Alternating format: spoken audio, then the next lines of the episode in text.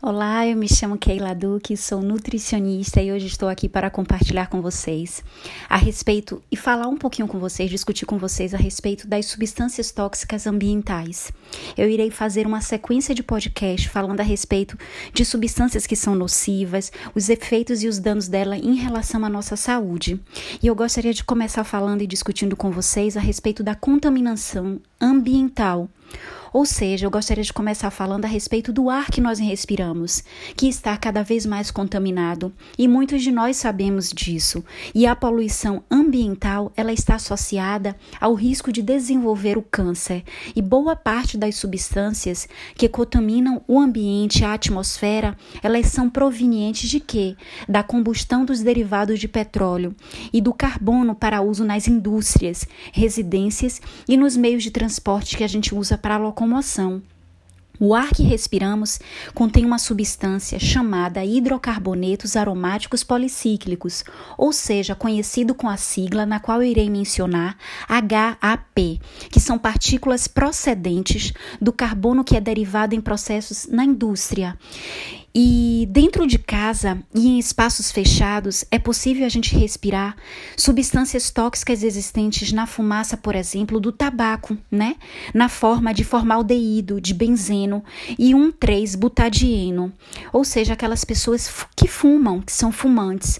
A exposição prolongada a esses hidrocarbonetos, né, conhecidos como HAP, que estão onipresentes nas cidades têm uma relação muito maior de morte por câncer de pulmão e sempre se atribui a culpa desse tipo de tumor ao tabaco e fica a impressão de que os não fumantes não correm nenhum tipo de risco, o que não é verdade, porque a relação entre os HAP e o câncer de pulmão explica por que os não fumantes também sofrem deste tipo de doença, porque os não fumantes, mesmo quando não estão expostos ao tabaco, eles passam a ser é, entre aspas, né?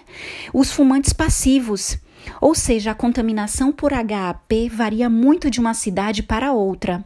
E a cada 1% a mais no nível de contaminação, o câncer de pulmão ele aumenta em 14%.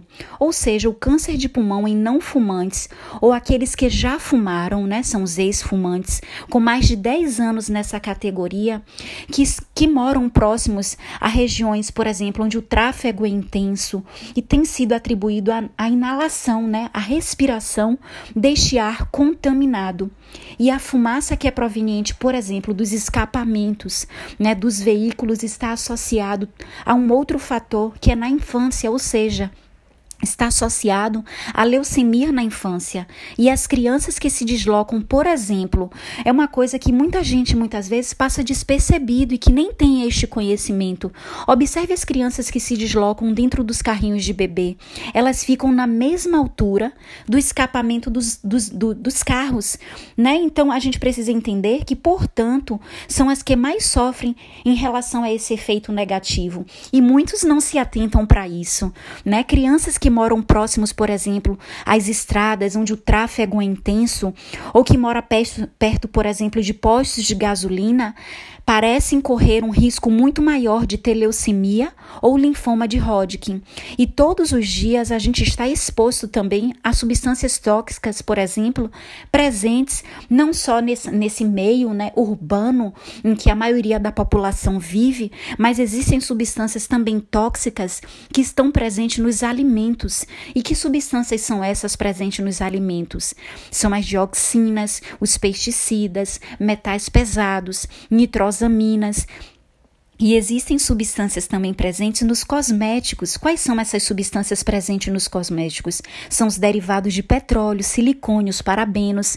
Ou seja, essas substâncias podem, contêm um potencial elevadíssimo de ser cancerígena, né? Ou seja, todas elas possuem um potencial cancerígeno. E a gente vai falar ao longo de cada podcast, de cada semana, a respeito de substâncias tóxicas ambientais, de substâncias nas quais eu acabei de mencionar.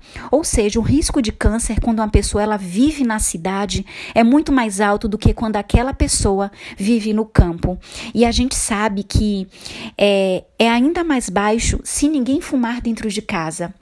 Mas eu digo que seria um sonho, né? Seria algo utópico se as pessoas elas pudessem mudar de moradia, ou seja, a gente sair da área urbana para uma área de campo, né? Um, para uma área rural. Só que nem todos podem fazer isso, né? E se a gente não pode fazer isso, o que é que a gente vai fazer para que a gente possa melhorar e promover saúde? É a gente tentar descongestionar um pouco a cidade, descongestionar um pouco este meio urbano, a gente sair um pouquinho dali nos momentos em que a gente consegue separar, né, da nossa vida para que a gente possa viver, porque nem sempre a gente sabe que trabalho não é tudo, né? A gente não precisa ficar o tempo inteiro, 24 horas, sete dias na semana trabalhando. A gente precisa viver também de uma forma que a gente possa promover uma excelente higiene mental, porque se a gente não tiver bem mentalmente, a gente não vai conseguir realizar as nossas atividades com excelência. E qual é a minha dica,